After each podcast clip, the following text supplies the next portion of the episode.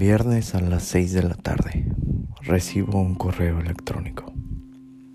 Estimado señor León, y ya saben todo lo demás, ¿no? El, el correo básico de recursos humanos. No te explican el por qué, no te explican qué pasó, ningún tipo de decisiones que hayan tomado internamente para evaluar que tú no eres el mejor candidato. Y no es que generes callo, o por lo menos yo cada vez que recibo correos electrónicos así, me duele muchísimo porque no te especifican el qué pasó. Es como cuando es como cuando te enamoras de alguien y te dicen, "No eres tú, soy yo." Güey, dime, necesito closure, güey, ¿sabes? Necesito move on. ¿Les ha pasado? Bienvenidos a Jueves de Confesiones. Jueves de Confesiones del Magnífico, en donde si de repente hay una anécdota antes de que se cruce el miércoles de psicología, pues las grabamos en vivo. Recuerden que el podcast está diseñado para sacar el trauma y así el magnífico pone a Orlando León en medio de una situación de vida que le pasaría a muchas personas y en donde ahora sí que, ahora sí que a capela, ahora sí que al aire, el psicólogo Orlando León expresa y experimenta lo que está pasando en este momento, lo que está sintiendo, para elaborarlo y compartirlo, porque quizá exista una persona que vaya a pasar por lo mismo, esté pasando por lo mismo o haya pasado por lo mismo, ¿saben? Y entonces me dicen, güey, no, no, ya te, ayer que tuvimos la entrevista súper chido, pero pues en lugar de decir cuáles fueron las razones, pues te mandamos un mail normal y puta. Bueno, magnífico, ¿y qué pasa, no? Pues así son los rechazos. sí, mis magníficos, pero mi situación está un poquito complicada. No existen muchos trabajos de lo que yo hacía en Suiza. De hecho, yo era el único que lo estaba haciendo. Y, bueno, pues la situación a veces no es fácil para, para contratar a un psicólogo que se dedique a una compañía.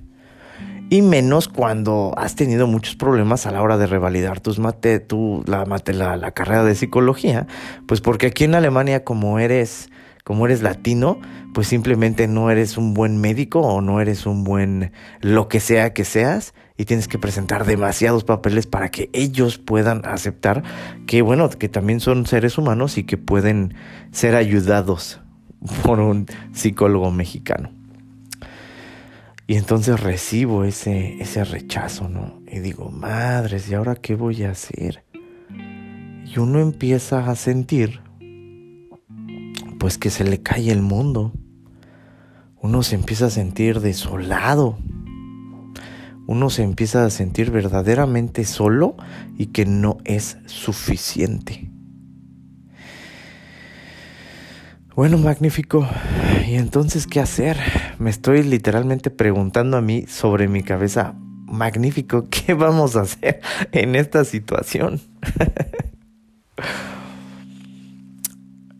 En capítulos anteriores hemos hablado de la resiliencia. Qué fácil es decirlo. Pero yo les propongo otra situación. Ojo, no porque me haya pasado a mí quiera decirle que le pase a los demás y esto que voy a contar. Espero que le pase a pocas personas que estén escuchando el podcast. Porque cuando lo sientes, te sientes bien pinche, duele cabrón. Y entonces, pues uno se siente pinche cuando recibe este tipo de, de rechazos. Y hablando de la resiliencia, y entonces, ¿cómo le hace uno magnífico para estar, para ser resiliente? Pues bueno, les comento que en algún punto te sigue doliendo, pero generas callo para las, para las situaciones fuertes que pasan en la vida. Y les doy un ejemplo. A finales del año pasado, a mí eh, me tuvieron que dar cuello por COVID en la compañía. Y luego, o sea, me quedo, me quedo sin chamba, mis magníficos. Me, me, ¿cómo se llama? Ya, me rechazan la visa permanente, o sea, me rechazan la visa permanente, mis magníficos, a pesar de que tenía todo. Un tío, mi tercer papá, se muere de COVID. Contrato el término de el, el contrato de mi casa ya para regresarme a México. Cierran las fronteras. Y estoy en un proceso de divorcio. Imagínense, o sea, cómo se hace la resiliencia. Lo que no te dicen de la resiliencia, mis magníficos, es que la única manera de generar coraza y la única manera de generar resiliencia y coraje para vivir es cuando inevitablemente las tragedias suceden una tras otra, tras otra y tras otra. ¿Cómo se genera la resiliencia? La resiliencia se genera en base a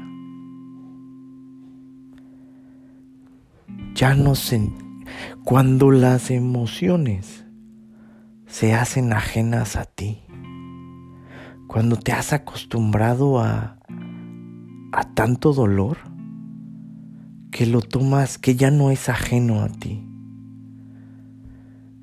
es como otra vez voy a sacar la referencia de, la marihuana de Pachamama. Las, las personas que empiezan a fumar marihuana por primera vez se espantan porque pierden el control de sus movimientos y de su pensamiento. Y obviamente es una situación que la primera vez que tú la, la experience, ¿sabes? Cuando la, la, vives, pues te da miedo porque es una experiencia nueva, porque son sentimientos y emociones que no conoces en ese momento. Pero una vez que, que te haces usuario frecuente, no, pero ya en verdad una vez que, o sea, que no fumas y fumas y fumas, pero cuando fumas, porque fumas seguido, no, no, papá, no fumo tanto. Pero ya en verdad, cuando, pues cuando fumas, aparte mis amigos también fuman, papá, aquí en Berlín, ya los estoy quemando yo.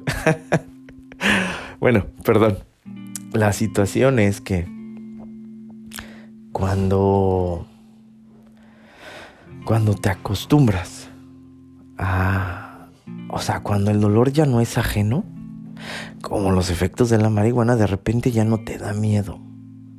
Porque de repente sabes que no es para siempre. Y digo, cuando uno está mal, pues ya al final se termina muriendo y lo que sea. Pero sabes que, que no va a ser para siempre aunque te cueste creerlo en ese momento. O, otro ejemplo que les doy es cuando no sé si vieron la película de Abismo del güey que de este güey de este güey Steven Spielberg y entonces este uno de los requisitos para entrar al abismo era meterte como en líquido hipnótico y empezar a respirar agua para que tuvieras la presión del cuerpo, ver un balance entre la entre, las, los, entre los sentimientos internos y externos, entre la presión del agua interna y externa. Pero entonces imagínense que vas a respirar agua por primera vez, ¿qué pasa? Sientes que te vas a morir, sientes que está cabrón y sientes que nunca va a acabar el martirio. Lo mismo pasa cuando fumas marihuana, sientes en algún momento hasta da la pálida porque sientes, no mames, es que este efecto no me va a terminar. Nunca. Y entonces así, mis magníficos, cuando te pasa una situación como al, como al psicólogo Orlando León, de repente la emoción y el sentimiento, aunque duele y duele cabrón y no es de la chingada, empiezas a sentir, perdón, no lo sientes, empiezas a racionalizar que esto también va a pasar. Y ahí es donde comienza la, resiliencia, mis magníficos al poder, porque es incómodo, sentirse como uno se está sintiendo en este momento es de la chingada. Pero, pero, cuando tienes resiliencia es como cuando sabes que el efecto del que se va a acabar, cuando vas a poder empezar a respirar, agua y cuando vas tolerando más, es como quitarse una piedrita del zapato y decir, órale, o sea, más bien la resiliencia es como correr con una piedrita en el zapato porque incomoda, porque duele, porque sabes que está ahí el sentimiento.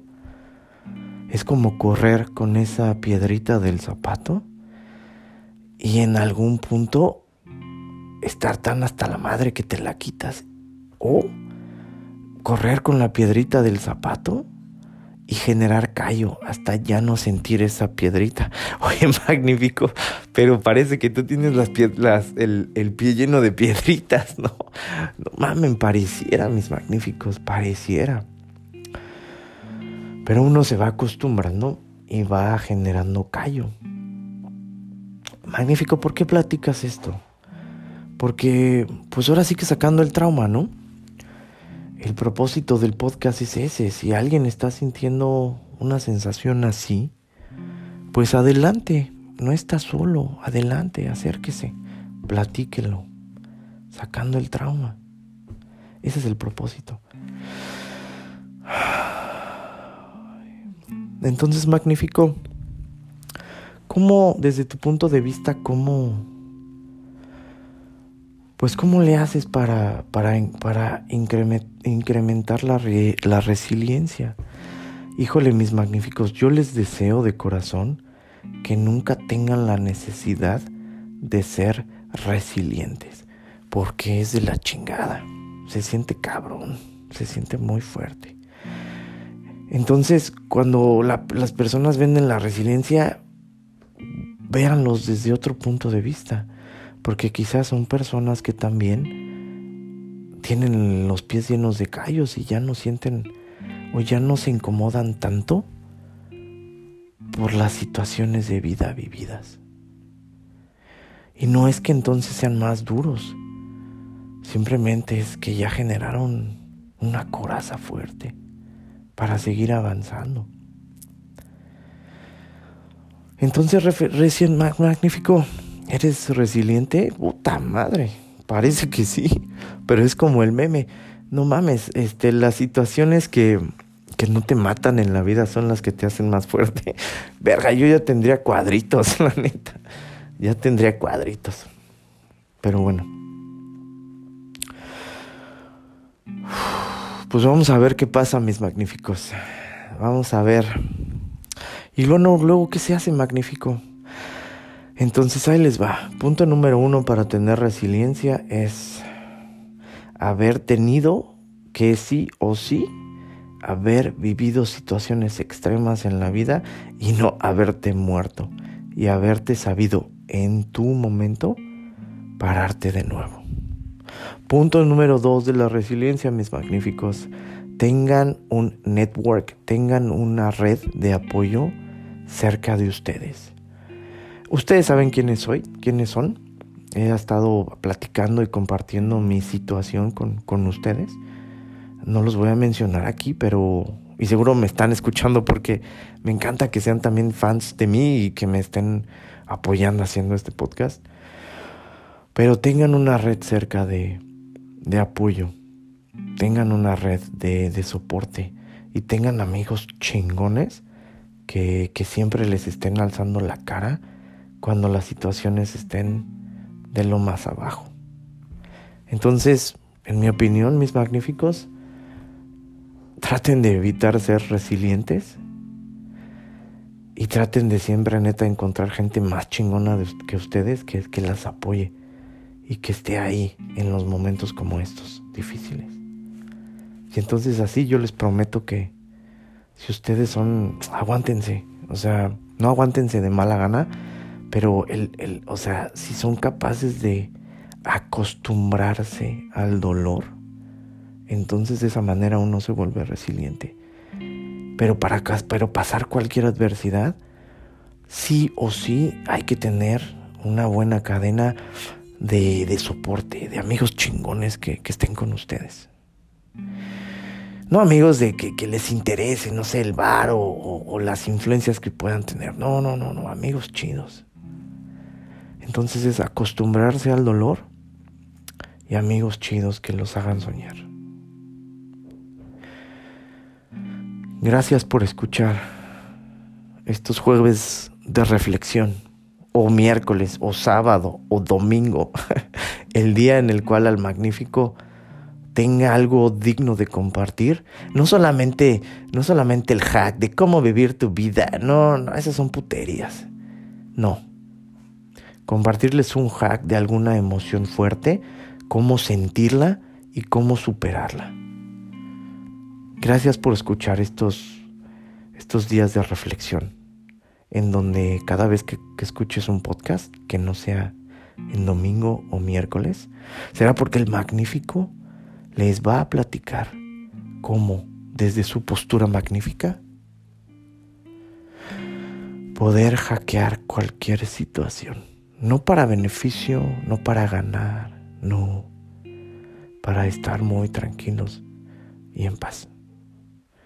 Pasen un bonito día, una bonita noche, una bonita tarde.